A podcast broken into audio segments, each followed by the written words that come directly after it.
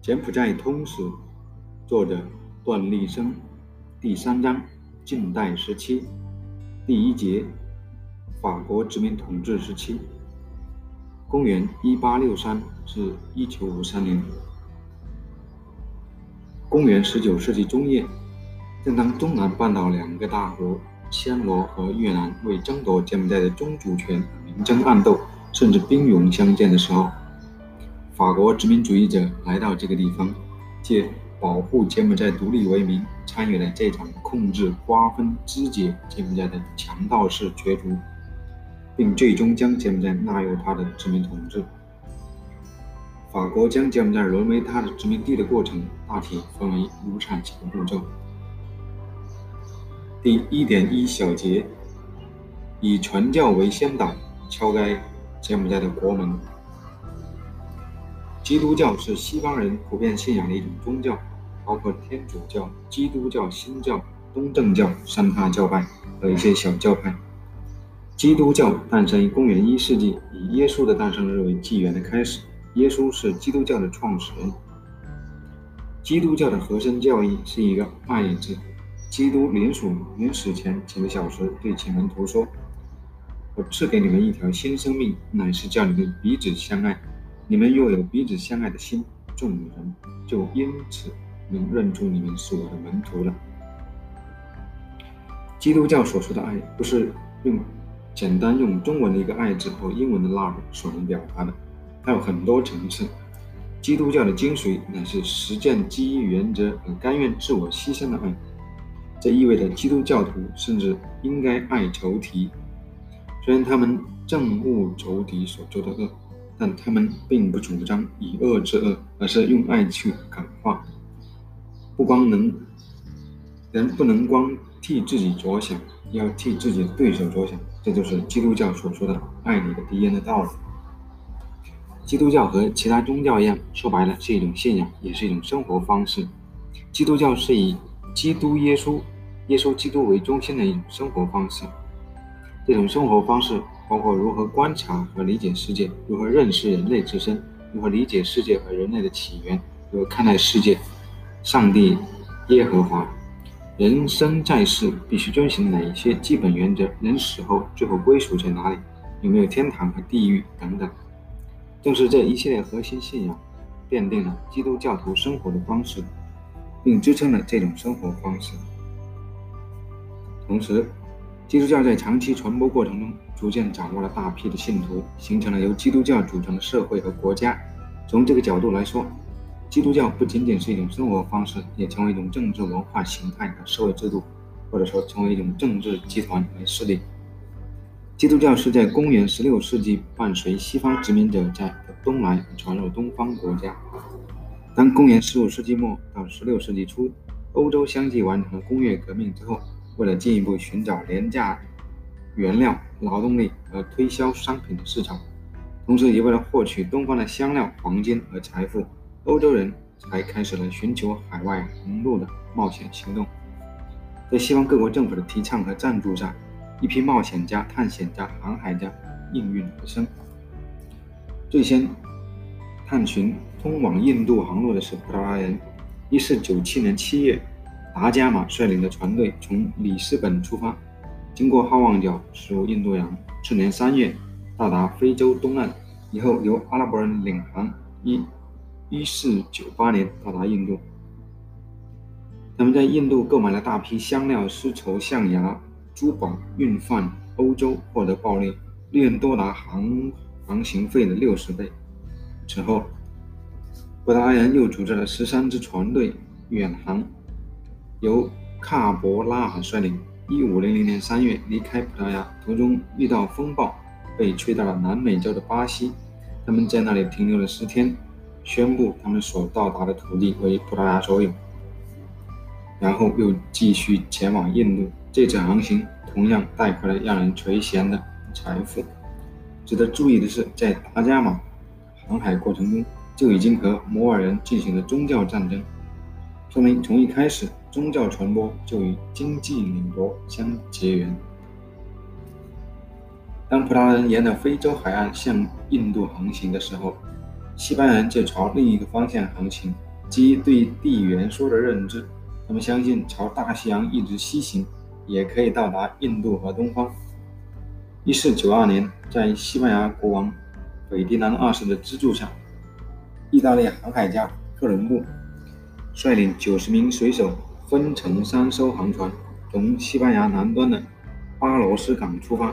经过七十多天的航行，到达巴哈马群岛的一个小岛，其将其命名为圣萨尔瓦多，标志着基督教的影响已经到达那个人迹罕至的地方。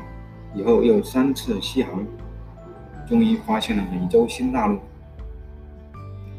葡萄牙贵族费尔南多·麦哲伦怀着与哥伦布相同的信念，试图绕过南美洲前往东方。遗憾的是。葡萄牙国王没有采纳他的计划，使他不得不转而求助于西班牙国王。西班牙国王以哥伦布之力给他资助。一五一九年，麦哲伦率领二百六十五名水手，分成五艘帆船，从西班牙出发，次年抵达南美洲南端海峡，其日命名为麦哲伦海峡，以彰显冒险家和征服者麦哲伦的业绩。麦哲伦一行在太平洋继续航行三个多月后，于1521年3月到达菲律宾群岛。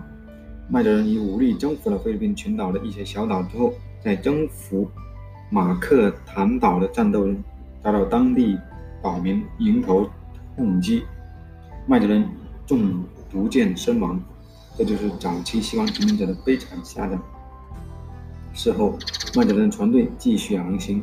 于一五二一年十一月到达摩鹿加群岛，他们采购大量的香料，经印度洋绕经非洲，于一五二二年九月回到西班牙。整个船队出发时有二百六十五名水手，生还仅十八人，这是人类历史上第一次环球航行。麦德伦一五二一年到达菲律宾群岛的时候，将它命名为圣拉加罗群岛。并宣布对该地的占领。直到1542年，西班牙政府为了表示对菲利普王子的尊敬，才将这一群岛改名为菲律宾群岛。最初一段时间，西班牙对菲律宾的占领只限于名义上的占领。1565年，西班牙殖民主义殖民主义者黎牙什比率领船队在宿务岛登陆，才在那里建立起西班牙殖民地。西班牙的基督教以天主教的势力为大。尼亚什比率领的远征军中有六名天主教教士，他们在树屋岛建立起天主教教堂。短短十几年的时间里，菲律宾的天主教教徒就迅速达到十万之众，菲律宾就成了西方在东方传播天主教的中心。最早一个到达柬埔寨的传教士是葡萄牙多明我会的修道士加斯巴达·克鲁兹。他于1555年到达柬埔寨首都诺维，由于受到当地佛教徒的反对，他在那里只待了一段短暂的时期，便不得不离开。第二批到达柬埔寨的传教士是希尔维斯特雷德阿泽沃多等人，于1583到1580年间到达，同样遭受冷遇，但最后还是争取到留下一名传教士。照看柬埔寨外戚教民的基督教的许诺，这才开始有葡萄牙传教士在柬埔寨定居。葡萄牙政府把天主教传教士取得的在柬埔寨定居权视为柬埔寨立定脚跟的第一步，接踵而来的是军事和政治的渗透。葡萄牙人冒险家维洛索竭力取得柬埔寨国王萨塔一世的信任，成为王宫卫队的头目。并说服萨塔一世派他前往马尼拉，向西班牙驻菲律宾总督寻求支持，以对抗暹罗的威胁。维勒索以西班牙军事力量为依托，干尽坏事，激发柬埔寨民众动乱，最终在动乱中被杀死，使得西班牙对柬埔寨的政治干涉以失败告终。追寻葡萄牙、西班牙的脚印来到柬埔寨的是法国殖民主义者。他们以传教探险作为开辟道路的手段。法国政府十分重视天主，十分重视天主教的传教工作，授权法国驻上海总领事德蒙提尼监管法国对暹罗、越南柬埔寨的事务，同这些国家谈判商务、传教事宜。法国政府在给德蒙提尼的指令中强调说，要他全力支持法国天主教在这些地区的传教活动。在整个东南亚地区，法国天主教首先在暹罗立定脚跟，这是因为暹罗的拉玛四世正在推行学习西方的行政制度改革，对西方的宗教文化持比较宽容的态态度。当时，曼谷的天主传教士也承认，在他们向人民传教的过程中，拉玛四世从未设置障碍。法国米西主教。获得拉玛四世的同意，来到柬埔寨创立新的传教点。因为当时暹罗是柬埔寨的宗主国，法国到柬埔寨传教需要获得暹罗方面的认可。米西主教到达柬埔寨后，通过各种途径接近柬埔寨国王安东，并取得他的信任，成为国王的顾问。与此同时，他迅速发展教会，在短短两三年时间内，使使教会信徒增加到了五百人。在柬埔寨建立起以米歇为首的特别牧师会。米歇利用宗教做掩护，充分发挥他作为国王顾问的特殊作用，为法国殖民主义势力谋求最大利益。他迎合安东国王，力图摆脱暹罗控制的心理，竭力收服柬埔寨，发展同法国的友谊。安东国王虽然对法国抱有同情和好感，只是害怕暹罗而绝不敢有所表示。事实上，安东王是1841年暹罗军队推翻原安美女王后，才将他立为国王。出于感恩，或者因为他身为暹罗的傀儡，安东是不敢轻易得罪暹罗的，尽管他内心有摆脱暹罗而实现独立的民族意志。公元1853年，米歇主教成功说服柬埔寨国王安东，给法国拿破仑三世写了一封信，主动向法国示好，赠送了礼品。对法国皇帝说了许多赞许的话，请求这位仁慈的皇帝帮他索回过去被越南占领的柬埔寨土地。但安东没有表示要寻求法国保护，也没有表示要脱离暹罗的意思。1856年，法国驻上海总领事德蒙提尼亲自出马，对暹罗和柬埔寨进行访问。这位监管法国对暹罗、越南、柬埔寨事务的殖民者。施展外交伎俩，穿梭于暹罗、越南和柬埔寨之间，进行分化瓦解、挑拨离间，以达到在柬埔寨实行殖民统治的最终目的。他首先访问暹罗，亲自对暹罗拉玛逝世表示法国承认暹罗对柬埔寨的宗主权。离开曼谷后，他便到柬埔寨，他和米歇主教通过信件密谋，指令米歇对柬埔寨国王安东施加影响。在他抵达柬埔寨后，希望安东国王主动会见他。一八五六年十月，德蒙提尼到达贡布，简王安东并没有去那里会见他，理由是身体欠安，冰疮发作。所以使安东不想去，只派了招披耶昭华作为代表，邀请蒙德蒙提尼来柬埔寨的首都，但遭到德蒙提尼的拒绝。在这种情况下，米歇主教去到贡布，以德蒙提尼策划。由德蒙提尼起草一份法简条约，送交安东签字画押。法简条约表面上写了一些支持柬埔寨独立的冠冕堂皇的词句，实际上是要让柬埔寨沦为法国的殖民地。按照这个条约的规定，法国人可以在柬埔寨自由居住、通行、迁居、建房、盖教堂、信奉和传播天主教，甚至有权在柬埔寨买卖土地，因为此前。柬埔寨土地属于王室所有，不准买卖。法国有权在柬埔寨的任何地方设领事或代理领事，门户开放，法国人享有经商自由。法国军舰可以在柬埔寨任何港港口出入和停泊。承认天主教是柬埔寨的国教之一，传教士的活动不受限制。作为法国承认柬埔寨独立的回报，在条约附录里规定，柬埔寨将富国岛割让给法国。在没有征得柬埔寨国王签字的情况下，德蒙提尼自己单方面在文本上签了字，并把这个文本交送给法国传教士艾斯特勒斯特，让他带给安东，胁迫安东签字。他自己则离开贡布，转赴越南。